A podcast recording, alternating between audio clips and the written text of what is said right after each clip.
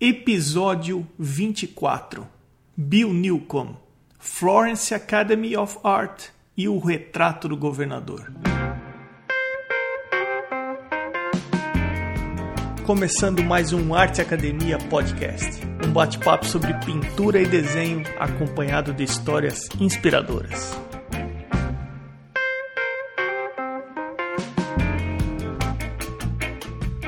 Tudo bem por aí? Tem algumas maneiras bem simples de você interagir e dar uma força para o podcast. Uma delas é deixando um review onde quer que você esteja ouvindo. O review ajuda o podcast a ser ranqueado e com isso ser encontrado quando se pesquisa por podcasts de arte.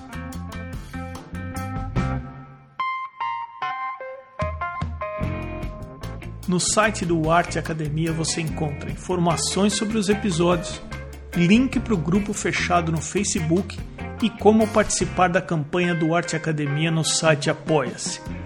Você pode indicar alguém que você considera interessante para uma entrevista e também baixar um PDF de 16 páginas sobre luz e sombra gratuitamente.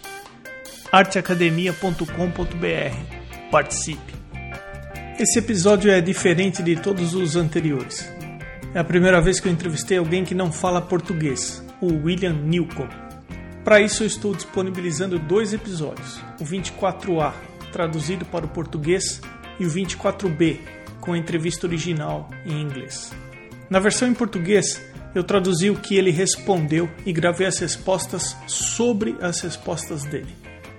Então, antes de irmos para a entrevista, eu preciso apresentar o Bill para que vocês entendam que tipo de pessoa ele é e que tipo de experiência ele vai compartilhar aqui no podcast. Quando eu comecei o meu curso de mestrado, o Bill era veterano. O estúdio dele ficava perto da máquina de café.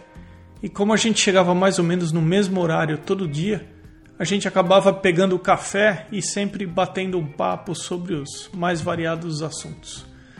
Um grande valor que o Bill traz para essa entrevista é que ele se formou em pintura em uma das mais renomadas e tradicionais academias de pintura na Itália, a Florence Academy of Art, em Florence. Ele fez o curso de três anos e as informações que ele vai compartilhar aqui são, no mínimo, muito úteis se você gosta de desenhar e pintar. Ele se formou no mestrado e assumiu três disciplinas nessa mesma faculdade onde estudamos. Ele está dando aula na graduação em desenho e pintura e eu, nesse semestre, sou professor assistente dele em uma dessas disciplinas. Também acabei conversando com o coordenador do programa de mestrado para tê-lo como meu mentor nesse semestre. Todo semestre eu tenho que ter um mentor e um advisor. Eu olhei a lista de mentores que o mestrado disponibilizava, eu não vi o nome dele, perguntei para o coordenador e o coordenador ah, aceitou, falou: ah, não tem problema, ele pode ser o seu mentor. Então, nesse semestre, ele está sendo meu mentor e tem sido muito bom porque eu estou aprendendo ainda mais com ele. Agora, tirando tudo isso, eu queria compartilhar uma situação que aconteceu comigo aqui no começo desse ano para que vocês entendam que tipo de pessoa ele é. Eu todo dia dirijo uma hora de casa até a faculdade, uma hora para ir, uma hora para voltar. E o meu carro aqui nos Estados Unidos é meio velho. Eu comecei a perceber que estava dando problema na bateria do carro. Comprei uma bateria e deixei no porta-malas do carro. Um belo dia eu cheguei na faculdade e a bateria do carro pifou, acabou a vida útil.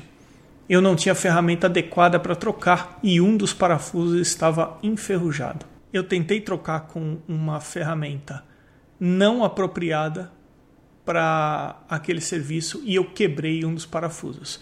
Quebrei de uma maneira que o parafuso ficou travado, não tinha como tirar. E ele não resolvia o meu problema porque daquela forma eu não podia trocar a bateria. Eu fiquei bem preocupado, eu fui até a coordenação para ver se eu conseguia um jogo de chaves melhor que pudesse solucionar meu problema ou alguma outra maneira que eu pudesse resolver aquela questão. Como o estúdio do Bill era ao lado da sala de coordenação, parte da conversa ele entendeu. Ele foi até a sala da coordenação, pediu licença, falou: Emerson, o que está acontecendo é mais ou menos isso? Eu falei: é exatamente isso que está acontecendo. Ele falou: ah, então vamos fazer o seguinte: eu vou até minha casa, eu tenho um jogo de chaves profissional e eu trago de volta aqui você resolve o seu problema. Ele parou o que ele estava fazendo no estúdio dele, foi até a casa dele, voltou, que demorou aí mais ou menos uma meia hora, e ele me trouxe, além do jogo de chaves, um spray também para conseguir tirar a ferrugem do parafuso e resolver o meu problema. Com isso, ele acabou salvando o meu dia, sem eu pedir ajuda para ele. Ele percebeu que eu estava numa situação precisando de ajuda e ele tomou a iniciativa de oferecer ajuda, mesmo eu não perguntando para ele. Às vezes me perguntam: e aí, como é que são os americanos? E a minha resposta é sempre a mesma. Aqui nos Estados Unidos tem gente bem bacana, tem gente muito boa, e eu acredito até que a maioria das pessoas é assim. Agora, tem gente também que é meio babaca, digamos assim. Da mesma forma que no Brasil. Se você for no Brasil, você vai encontrar gente muito boa, gente do bem e que eu também acho que é a maioria. E também você vai encontrar alguns bem babacas. Isso tem em todo lugar. Não tem uma divisão. É muito parecido. Felizmente, ele faz parte desse grupo de gente do bem. E se isso não fosse o suficiente, ele tem um nível de pintura que é algo impressionante. A quantidade de informações que ele coloca em cada projeto, em cada quadro, em cada pintura que ele vai fazer é admirável. E eu tenho aprendido muito com ele. Eu tenho uma consideração um respeito com todas as pessoas que aceitaram participar desse meu projeto do podcast. Para mim, cada episódio é único, eu me divirto fazendo os episódios, eu sempre aprendo em cada episódio. Mas esse episódio aqui com o Bill Newcomb é especial por tudo que envolve. Então vamos para a entrevista. Bill, thank you for being here and welcome to the Art Academia podcast. Thank you. Thank you, Emerson. It's great to be with you. Bill, obrigado por estar aqui e seja bem-vindo ao Arte Academia Podcast. Obrigado, Emerson. É ótimo estar com você. Poderia se apresentar e falar um pouco sobre sua formação? Sim. Meu nome é William Newcomb. A maioria dos meus amigos me chamam de Bill. Eu sou de St. Louis, Missouri, que é no meio dos Estados Unidos. Sou um pintor clássico. Sempre pintei e é quem eu sou. Eu nunca soube o que mais eu poderia fazer além de pintar e desenhar. Em minhas memórias de quando eu era criança, eu sempre desenhei. Quando você é criança e você vai à escola, tem contato com papel, você inventa histórias sobre o que é interessante para você. Quando eu tinha por volta de 5 anos, o filme Star Wars foi lançado e eu adorei o filme. E provavelmente durante um ano depois do filme, eu diariamente desenhei robôs e naves do filme porque simplesmente estavam na minha cabeça, em minha memória e foi bem motivador. Eu simplesmente continuei desenhando e desenhando e as pessoas me perguntavam: o que, que você vai ser quando crescer? Como criança, eu não tinha a menor ideia o que fazia um artista. Eu sabia que existiam arquitetos, eles desenhavam prédios Bem, talvez eu seja arquiteto, mas envolve habilidades diferentes. Você tem que ser bom em matemática, você tem que aprender sobre engenharia e coisas do tipo. E eu não considerei interessante para mim. Eu gostava de desenhar pessoas, então eu continuei e tive um excelente professor no colégio que me estimulou e me encorajou a seguir para uma faculdade de artes. E foi o que eu fiz. Em 1999, entrei para a faculdade de arte no meio dos Estados Unidos, chamada Kansas City Art Institute. E para mim foi algo como: ok, eu quero ser um pintor. Foi um curso superior, e da mesma forma que os estudantes no final dos anos 80 e começo dos anos 90, eu deixei meu cabelo crescer, eu queria me parecer com um artista, e todo mundo na faculdade estava bem empenhado em se parecer com artistas. Cabelos coloridos, piercings, tatuagens. Quando você tem 18 anos, o que, que você sabe sobre ser um artista? Pensei, ok, é isso, eu vou estudar para ser um pintor. Comecei, mas eu vi que todos os alunos que tinham se formado estavam trabalhando como garçons em restaurantes ou trabalhando com lojas de molduras ou coisas do tipo. Aí eu pensei que aquilo não estava batendo com a imagem que eu tinha sobre ser um artista. Pensei que eles estariam pintando, fazendo pinturas maravilhosas. Não se tem consciência e por ainda estar nesse meio tão novo, eu pensava, bem, artistas têm inspiração. Uma lâmpada cai do céu, bate na sua cabeça e você tem inspiração. Você tem ideias para fazer ótimas pinturas. Mas com que frequência isso acontece? O que você faz nesse meio tempo quando não estão acontecendo esses momentos de inspiração? Isso me deixou meio nervoso, meio assustado, meio apreensivo. Talvez eu não vou ter inspiração suficiente. O que, que eu vou fazer para conseguir dinheiro e comida? Nesse meio tempo, durante meu primeiro ano na faculdade, nós tínhamos que decidir se seríamos ilustradores, se seríamos pintores ou outra coisa. Então o computador Macintosh era novidade e o Photoshop tinha acabado de ser lançado. Photoshop 1.0.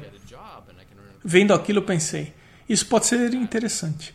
Eu posso fazer umas fotos com aquilo, mas eu também posso aprender um pouco sobre tipografia e anúncios e eu posso conseguir um emprego e ter um salário porque pintura parecia ser tão assustador e isso me parece ser mais seguro, então eu decidi por esse caminho.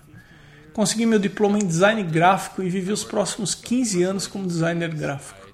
Trabalhei em algumas agências de publicidade, fiz alguns trabalhos como freelancer e então trabalhei por 11 anos em uma grande universidade, a Universidade de Illinois, fazendo design gráfico para estudantes e para o uh, campus da universidade.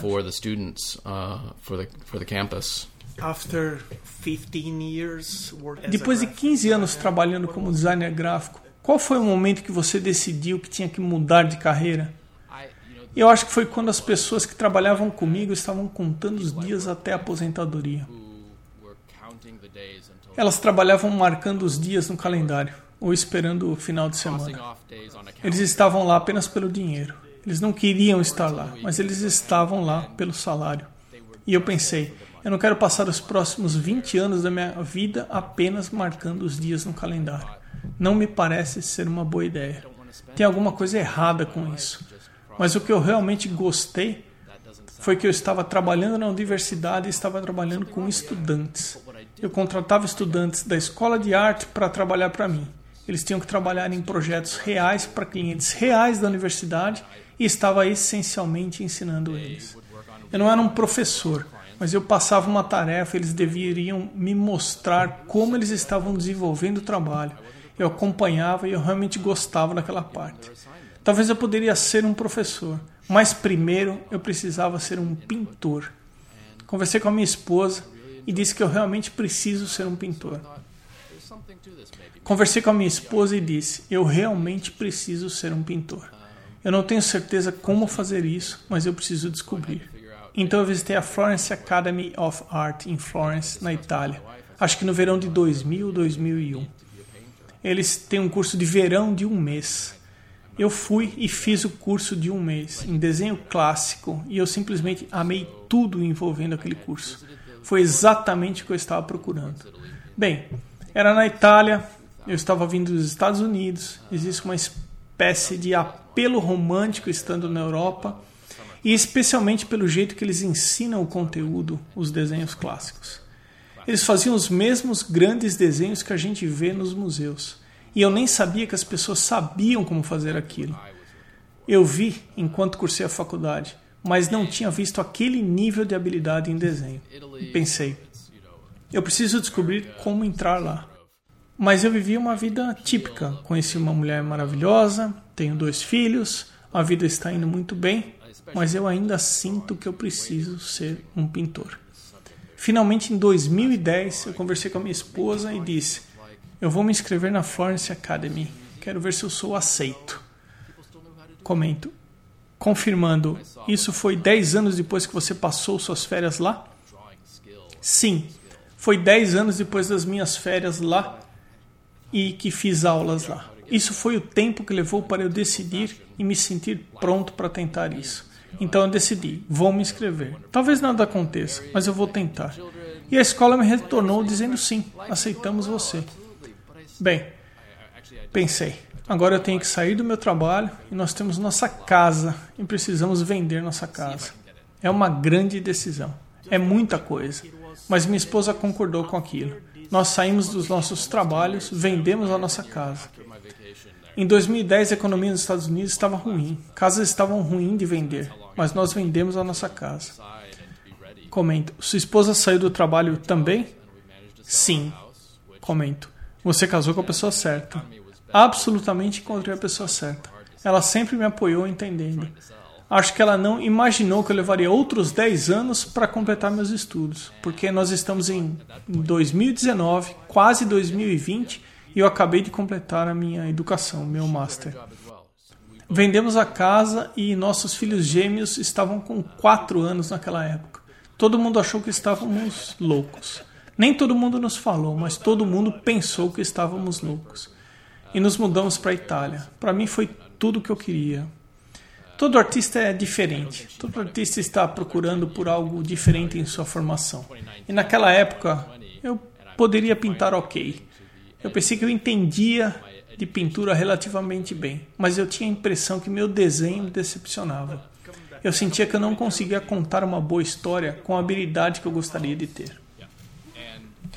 Para mim, a formação em arte contemporânea tem sido vai lá e se expresse. E você diz: como que eu faço isso?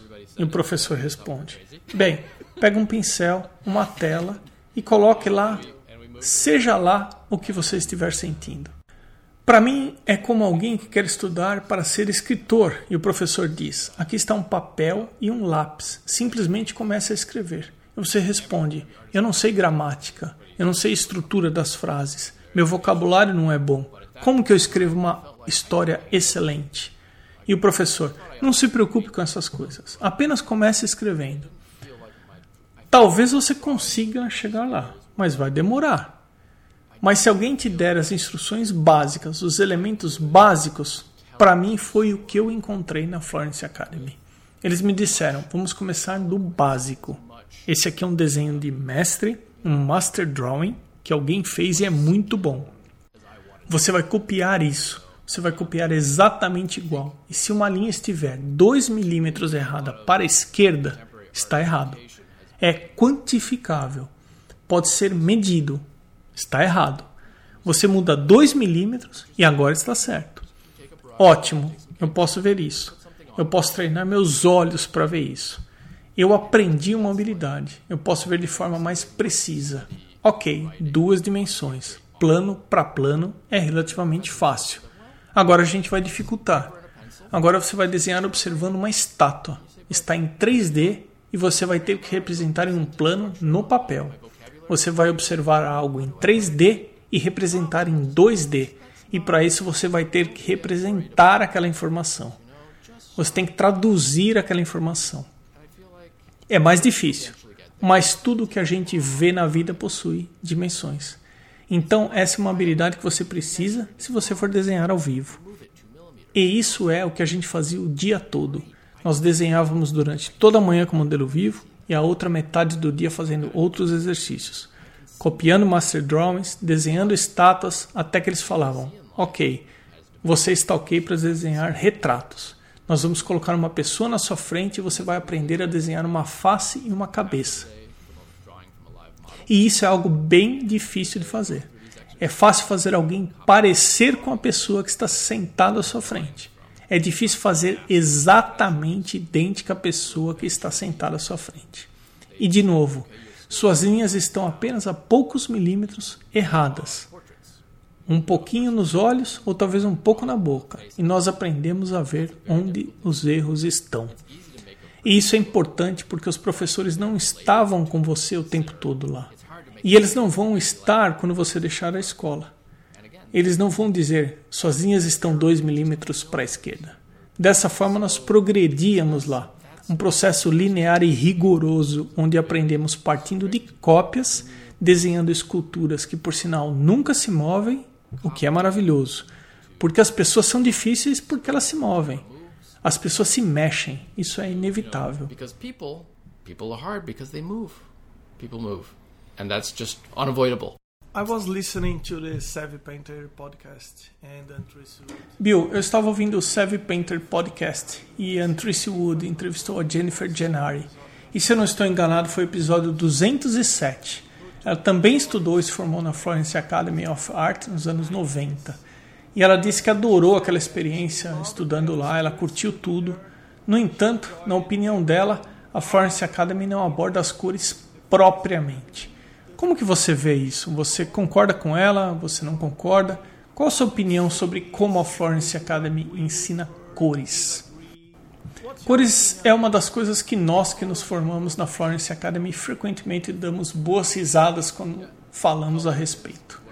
A aparência, o resultado final do que aprendemos, é com base na abordagem acadêmica francesa do século XIX. E nós frequentemente brincamos chamando de pinturas marrons. Nós fazemos pinturas marrons. Elas são maravilhosas, mas não existem muitas cores nas pinturas. Isso faz parte da abordagem do programa e você pode se tornar alguém especializado em cores ou em tons. Você pode focar nas cores ou então na relação entre os valores tonais. E a abordagem deles é mais voltada aos valores tonais, o que faz mais sentido porque eles vêm do desenho com lápis, o carvão, e o seu foco é apenas na relação entre valores. A primeira transição do desenho para a pintura nós fazemos um grisaille que pintamos em cinza, preto, branco e marrom. Então, mais recentemente, as pessoas começaram a usar a Zorn Palette. O Zorn foi um pintor do século XIX, suíço, e ele é famoso por ter essa paleta limitada, que tipicamente é formada por Lead White, Earth Yellow, Earth Red e Bone Black. Não existem muitas cores quando você usa cores terra. Yellow Walker, English Red, elas não são cores fortes, elas não são cores vibrantes. Então, se você vai tentar pintar uma cesta de frutas, vai ser difícil. Não vai parecer como você acha que deveria parecer. Mas se você pensar sobre pintar pessoas, o que era o foco da escola, não existe nada no nosso tom de pele que se justifique usar cadmium red, por exemplo. Então, se você com cadmium, você vai ter que adicionar muito cinza para deixar a cor parecendo com uma pele. Peles tendem a ser mais como cinzas com um pouquinho de pigmento adicionado, um pouquinho de marrom, um pouquinho de amarelo, um pouquinho de vermelho, mas a maioria das peles das pessoas não parecem como fogo ou um pedaço de fruta com cores realmente intensas. Faz sentido se a sua intenção é aprender a pintar pessoas, começar com aquelas cores opacas, não brilhantes. E também tendo poucas cores reduz a complexidade. Quando você começa, você tem apenas quatro cores: branco, vermelho, amarelo e preto. Onde está seu azul? Você não tem azul naquela paleta.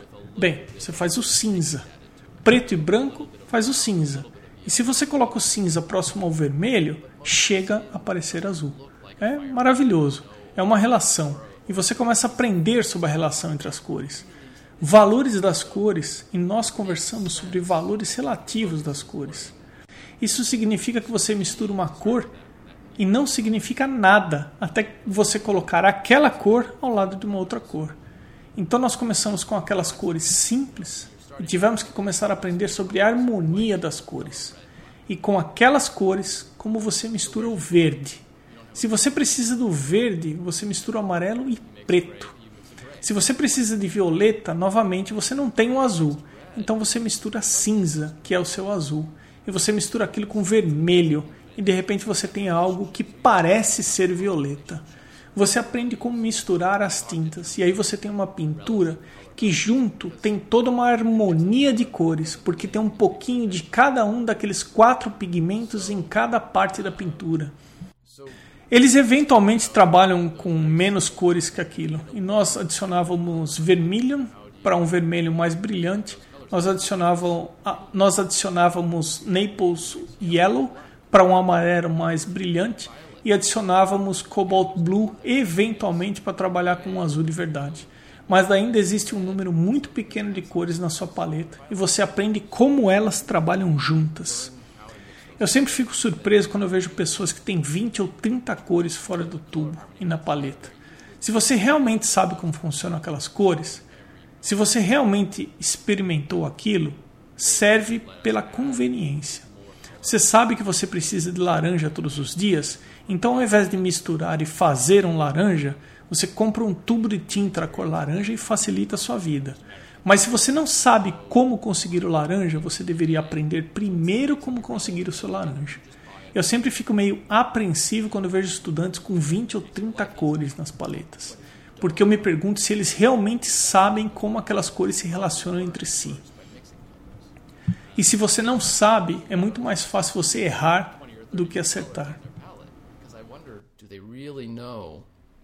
How those colors work with each other. And and if you don't, it's easier to get it wrong than to get it right.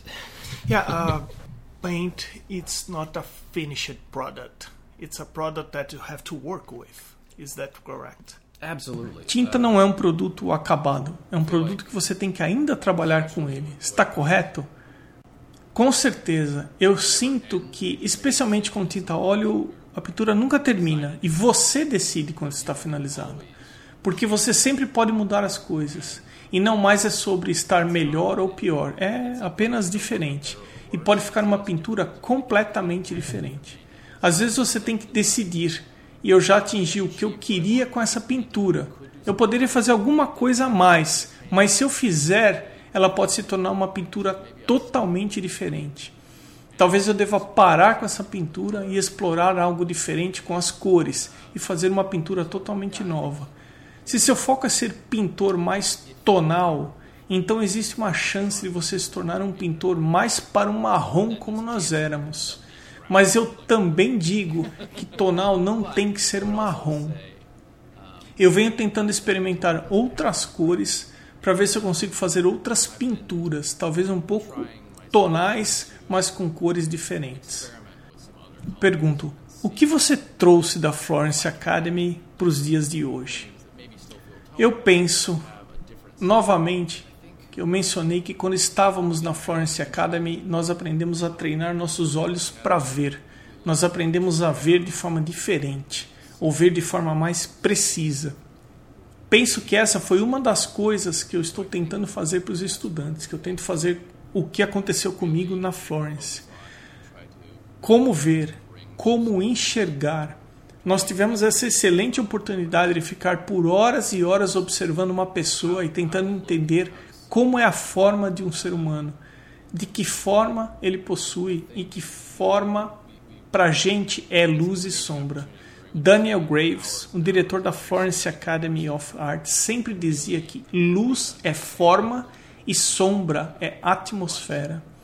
A ideia é que assim que você vai fazer, seja um objeto ou uma pessoa, e você constrói o contorno e desenha o contorno e a projeção das sombras, e você vê um valor plano, chapado dentro daquela sombra, você tem imediatamente a dimensão, você tem a forma. A parte onde a luz é onde a forma está acontecendo e a sombra proporciona um contraponto ou um balanço. Nós não queremos que as pessoas olhem para a sombra, apenas que elas estejam conscientes que a sombra está lá. E essa abordagem sobre o ver é que os alunos falham às vezes. Eles olham para onde está a luz e eles desenham tudo o que eles estão vendo então eles olham para a sombra e eles desenham tudo o que eles estão vendo também. O problema é que quando você olha para a sombra, seus olhos ajustam e você passa a ver mais sobre as sombras. E a partir do momento que você passa a enxergar mais das sombras, você perde a noção entre os valores, você perde a relação entre os valores. Então, o que parecia ser um bom volume começa a parecer algo plano e começa a parecer cinza porque você perdeu a relação entre valores. Então eu acho que essa ideia de enxergar luz e forma é uma das coisas mais importantes. A segunda coisa ainda é sobre ver e enxergar. Nós temos dois olhos e temos uma visão biocular, o que significa que nossos olhos convergem para um ponto e nós focamos naquele ponto, e tudo que estiver fora daquele ponto focal vai perder um pouquinho o foco. Não é algo que vai ficar embaçado de repente, mas não é nítido. Então, quando nós olhamos para uma pessoa, como nós estamos nos olhando aqui agora, nós tendemos a nos olhar nos olhos. E na verdade, em um dos olhos, porque nós não conseguimos olhar nos dois olhos ao mesmo tempo por causa do foco. Então, se eu for pintar um retrato e se eu escolho um olho para ser o meu ponto focal, onde eu vou ter os contornos mais duros e o maior contraste, tudo mais fora daquele ponto vai ser sutil. Não é difuso. Eu não vou fazer nada embaçado de repente, mas não vai ser nítido. Tudo que estiver fora daquele ponto focal vai ser de forma sutil desfocado. Na medida que eu for fazendo as orelhas, elas irão se perdendo, talvez pela maneira que eu for lidar com elas. Uma máquina fotográfica usa um olho e foca tudo da mesma forma, todos os contornos. Você pode ter a sensação de profundidade controlada e tudo pode ser mostrado em perfeito foco. Everything is in perfect focus. But we are not cameras. But we're not cameras. Mas nós não somos máquinas fotográficas. Não, nós não somos máquinas fotográficas. Mas nós nos acostumamos em olhar máquinas fotográficas e nós nos acostumamos a olhar fotos. Uma vez que eu acho que os artistas que não têm esse conhecimento ou que não têm o privilégio de gastar 75 horas em frente a um modelo ou o mesmo modelo, como eu fiz e foi um privilégio, eles não aprenderam que nós não vemos tudo no foco perfeito ao mesmo tempo. Então, quando eles pintam e desenham, eles fazem com base em foto que tem tudo no mesmo foco. E infelizmente fica parecido com uma fotografia. E eles não sabem por quê, ou eles nem sequer percebem que parece uma foto. Pergunto, Bill, hoje em dia você está dando aulas na Laguna College of Art and Design, onde nós estamos nesse momento. No geral, quais são os aspectos que os estudantes deveriam melhorar nas aulas de desenho e pintura? Ou que tipo de habilidades os estudantes deveriam estudar mais? Como eu mencionei anteriormente, eu tive uma grande oportunidade de desenhar ao vivo todos os dias. Nós desenhávamos entre 8 e 10 horas por dia, 5 dias por semana, por a maior parte dos três anos. Isso é muito desenho ao vivo, é muita observação. Quanto mais os estudantes puderem desenhar ao vivo, beneficia e não importa o que você vai fazer. Para entender o quanto isso é diferente, quanto se faz por base em foto. Quanto mais os estudantes puderem desenhar ao vivo, isso beneficia, não importa o que você vai fazer. Beneficia para entender o quanto isso é diferente quando se faz por base em fotos. E quanto mais você entende onde estão as diferenças, melhor você vai ficar quando precisar trabalhar com base em uma fotografia.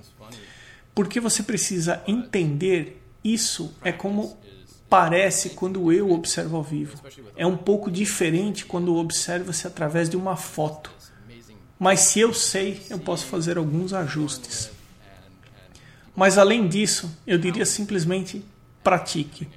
Parece engraçado, mas a prática é importante com qualquer coisa que se faça, especialmente com arte. As pessoas têm essa ideia que artistas possuem esse grande dom, nasceram com isso e as pessoas falam em ser talentoso ou ter um dom.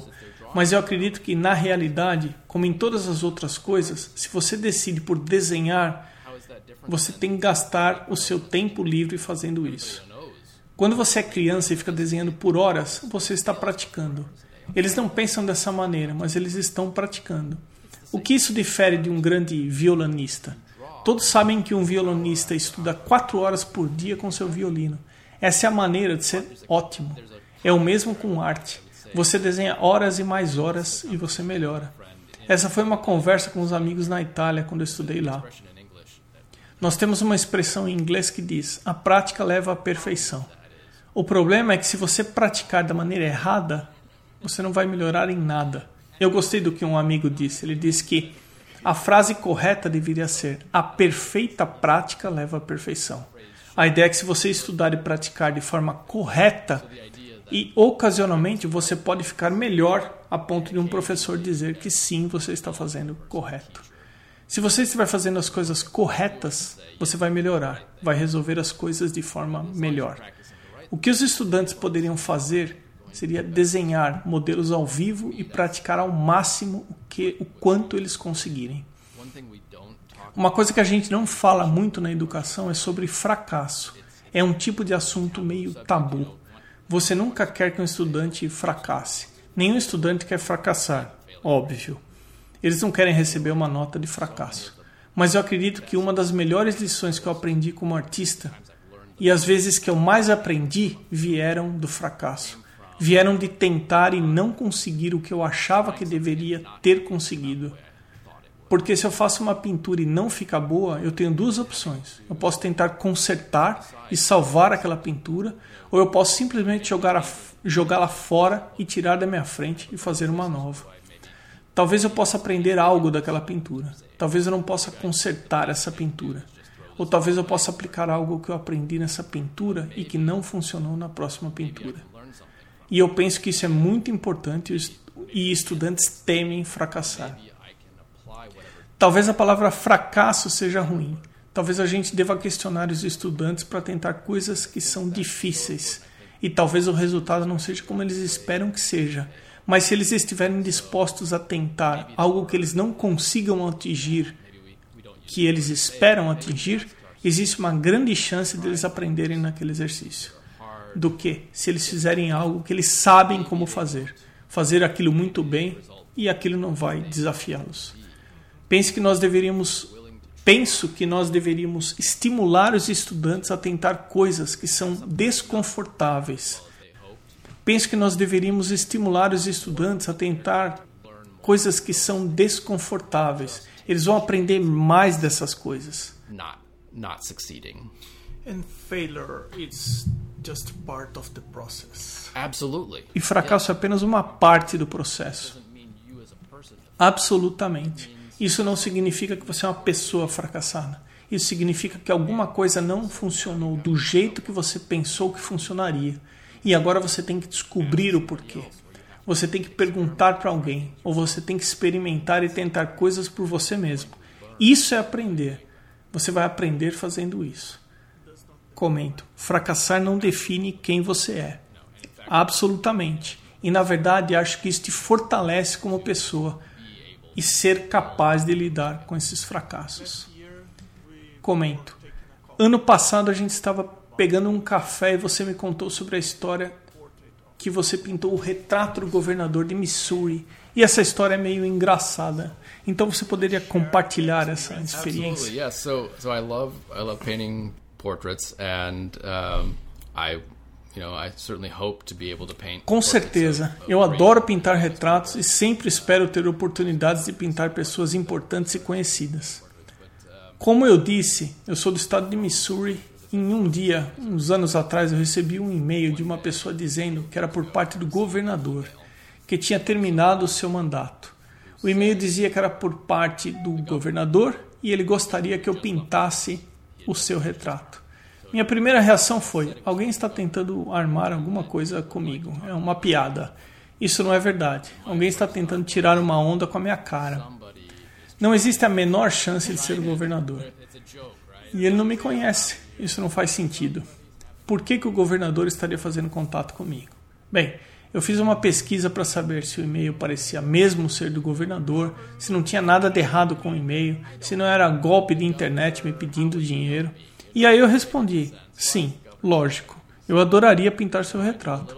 E eu não tinha certeza do que aquilo ia dar, o que ia acontecer. E ele me respondeu: ok, eu e minha esposa gostaríamos de ir até o seu estúdio e conversar sobre o retrato. Respondi: ok. E como chegou até a mim? Aparentemente, existia um pintor antigo na minha cidade que tinha pintado quatro outros governadores e ele já estava meio debilitado, com a idade avançada e ele achava que não conseguiria mais continuar pintando retratos. O governador fez contato com ele primeiramente e esse artista indicou o meu trabalho. Tem um artista, seu nome é Bill Newcomb e o senhor deveria contatá-lo. Ele parece ser um bom pintor, dê a ele uma chance. Foi uma excelente oportunidade e eu sou muito grato por ter sido indicado. Bem, o governador e sua esposa vieram ao meu estúdio e nós conversamos de forma inicial sobre o que ele estava esperando em seu retrato. Eu havia feito alguns estudos antes da nossa primeira reunião, e em um dos sketches que eu havia feito tinha uma paisagem de fundo. Ele e sua esposa eram apoiadores dos parques estaduais. Eles tentavam preservar as terras para que as pessoas que gostavam da natureza pudessem usufruir. Ele gostou da ideia de ter alguma natureza ou paisagem no retrato. Por ser governador, eu consultei algumas, alguns grandes retratos de pessoas como ele, como as pinturas de Joshua Reynolds, alguns da Inglaterra, Gilbert Stuart, que pintou o retrato de George Washington aqui nos Estados Unidos. Analisei o que eles fizeram nesses retratos importantes. Frequentemente encontrei algo como uma cortina vermelha atrás da pessoa, ou como um pano de fundo. E essa foi parte da minha ideia. Uma cortina vermelha, um veludo por trás dele e conversamos como seria a paisagem. Os estados têm muitos rios, talvez algum riacho, e me ocorreu que o prédio do governador e a cidade têm o rio Missouri passando. Então, o prédio do governador e o rio fez todo sentido para mim, o que tinha um pouquinho de natureza, mas ao mesmo tempo onde ele viveu a maior parte da sua vida política sendo governador e senador. Ele viveu cerca de 30 anos naquele prédio, então para mim fez todo sentido e foi o que fizemos. Voltei ao meu estúdio e preparei o cenário com um tecido vermelho atrás dele. Fiz alguns sketches, alguns estudos de cores, tirei muitas fotos e comecei a trabalhar no retrato a partir daquilo. Por sorte, ele havia mudado para um escritório de advocacia apenas alguns minutos do meu estúdio naquela época. Eu podia fazer contato com a sua secretária e, se ele tivesse tempo, ele podia ir até o meu estúdio e conferir como o retrato estava indo. E isso foi ótimo. Nós fizemos um bom progresso. Sua esposa era mais preocupada com a aparência dele, mais que ele, o que era bom porque ela cuidava da imagem dele. Sabe, nós que fazemos retratos, nós queremos ser retratados aparentando estar num bom dia. Você não quer parecer estar cansado. Então terminei a pintura e ele e sua esposa vieram até o estúdio e nós decidimos que a pintura estava finalizada. E foi muito importante. Ele disse duas coisas. Ele disse que estava parecido com ele, o que eu não sei se era uma coisa boa ou não. E ele também disse que a pintura tocou ele porque aquela pintura simbolizava o fim da sua carreira pública da sua carreira como servidor público. Essa pintura serviu como o momento final. Para mim foi muito bom ter sido capaz de fazer aquilo para ele. E seis meses depois que ele havia deixado o escritório, nós fomos até a capital do estado. O governador atual estava lá, a maioria do legislativo estava lá, a imprensa também. E ele fez um discurso, o atual governador discursou, eles me pediram para falar um pouco sobre a pintura. E eu sou grato por ter estado na frente daquelas pessoas mostrando o meu trabalho. O governador e sua esposa facilitaram o trabalho. Comento. Eu me pergunto, voltando ao começo da história, você recebeu um e-mail do governador e pensou: espera, o que está acontecendo aqui? E depois de algumas semanas ligando para o escritório e, por favor, eu gostaria de conversar com o governador. Exatamente. Quando eu estava com a pintura pronta para ser emoldurada, tinha que esperar para secar o verniz e depois de alguns meses, quando o verniz estava pronto e minha esposa e meus filhos estavam comigo, e aqui estávamos nós no escritório do ex-governador, e eles nos mostrando fotos de quando ele foi governador, e ele deu pra gente algumas lembranças. É um pouco surreal. Você normalmente não passa um tempo com o governador, ou presidente, ou alguém de cargo alto. Para mim é uma grande honra porque todas as pinturas feitas nos últimos 200 anos estão todas expostas no prédio do governador do Missouri e minha pintura está lá na parede. É como se estivesse num museu, num espaço público para sempre e é uma honra. It's it's like being in a museum, you know, it's it's on public display forever. It's a great honor. What advice would you give to the beginners? Maybe it's about two questions. Que conselho você daria para os iniciantes? Talvez sejam duas questões. Voltando no tempo na sua carreira, o que você teria feito diferente? É difícil dizer o que eu teria feito diferente porque nós fazemos escolhas e isso afeta quem somos hoje. Se eu tivesse feito escolhas diferentes, eu seria uma pessoa diferente hoje. E talvez nem tivesse aqui hoje. É difícil dizer que eu teria feito decisões diferentes mas o que eu posso dizer é que eu gostaria talvez de ter descoberto a educação acadêmica mais cedo. Isso não era uma opção quando eu comecei minha faculdade. Daniel Graves nem tinha começado sua escola na, na Itália ainda. Eu comecei na faculdade em 1990, ele começou a escola em 1991. Eu nem sequer sabia que isso era uma possibilidade. que as pessoas estavam fazendo essa arte tradicional. Isso teria sido uma coisa, ter começado meus estudos acadêmicos mais cedo. Eu tive experiências sensacionais pelo caminho que me formou como artista e eu não posso lamentar ou ficar triste sobre isso. Mas eu acredito que é excelente que os estudantes tenham essas opções hoje em dia. Nós temos novamente as escolas que ensinam essas habilidades e se é algo que interessa aos estudantes, está disponível para eles. Nós falamos de algumas escolas que abordam a arte dizendo ao aluno sobre vá e se expresse, mas eu penso que a maioria das pessoas de 18 anos tem as mesmas coisas para se expressar. Eles não viveram muito a vida ainda. O que eles têm para se expressar é importante para eles, mas eles viveram apenas 18 anos. No geral, as coisas que incomodam eles tendem a ser coisas menores, não tão importantes. Eles não têm muita experiência sobre a vida ainda. Se ao invés disso eles puderem focar na construção das suas habilidades, aos 18 ou 20 anos você pode trabalhar nas suas habilidades e se tornar bastante competente no desenho e na pintura. E aí você tem o resto da sua vida para encontrar qual é a história que você precisa pintar e contar para os outros. E independente do seu nível de habilidade, tudo vai mudando quando você vai envelhecendo. Eu acho que muitos estudantes estão muito preocupados sobre qual é o estilo deles. Eles têm que ter um estilo, uma assinatura que todo mundo vai reconhecer. Muitos dos grandes artistas não viveram o suficiente porque o estilo muda com o tempo. Rembrandt, com 20 anos, não pintava da mesma maneira quando ele tinha 60 anos. O estilo dele mudou. Todos os artistas que tiveram a oportunidade de viver uma vida longa tiveram seu estilo modificado com o tempo. Está ok, eles não são trancados num estilo. Eles não tinham a preocupação que eles teriam que encontrar e ter um estilo durante toda a sua vida. Isso eu acho que os estudantes de arte são muito preocupados. It seems like that's one of those things that art students yeah. worry too much about. And about the future, what are your plans for the future? Yeah, I, e quais são seus planos para o futuro? Eu vejo que isso está aberto na minha frente, mas eu acredito que seja uma combinação entre atuar como professor que eu comecei esse semestre na Laguna College of Art and Design e continuar fazendo minhas pinturas, fazendo retrato das pessoas ou fazendo minhas próprias pinturas. Nos últimos dois anos eu estive pintando o que eu conheço, que é a minha família e como é a minha vida em família. Acho que, como a maioria dos artistas, pintar aquilo que eu sou apaixonado e me importo, e encontrar as pessoas que se importem da mesma maneira.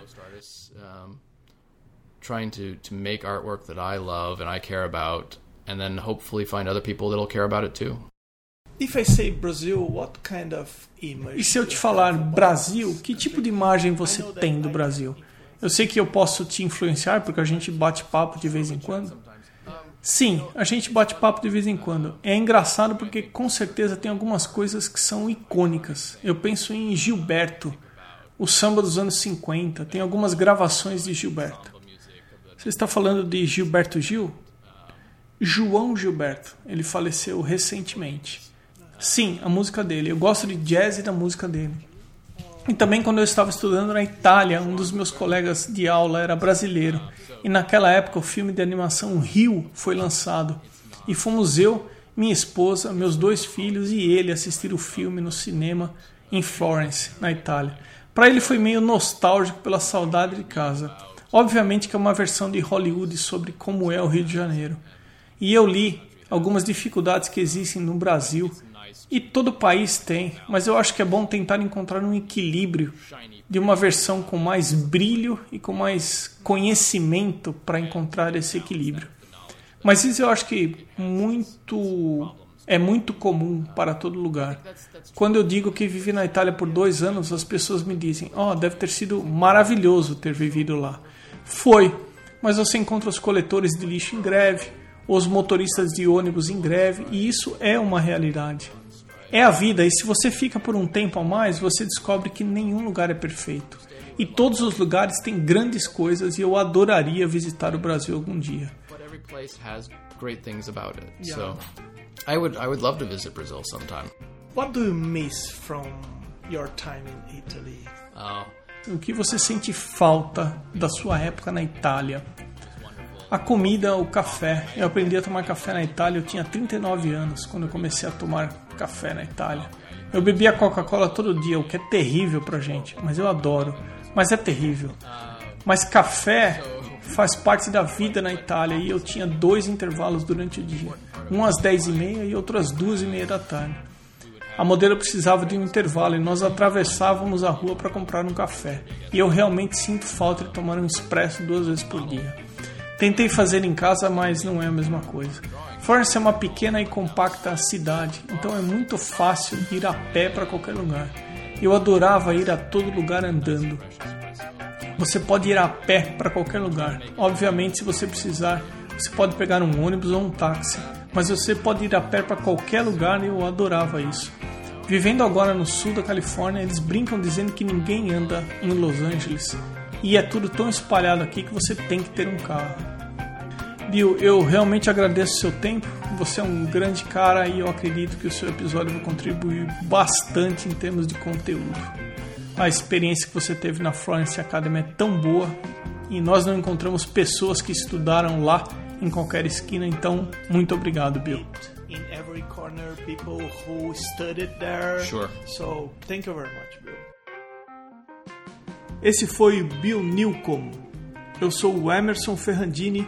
Obrigado pela sua companhia e até o próximo episódio do Arte Academia Podcast.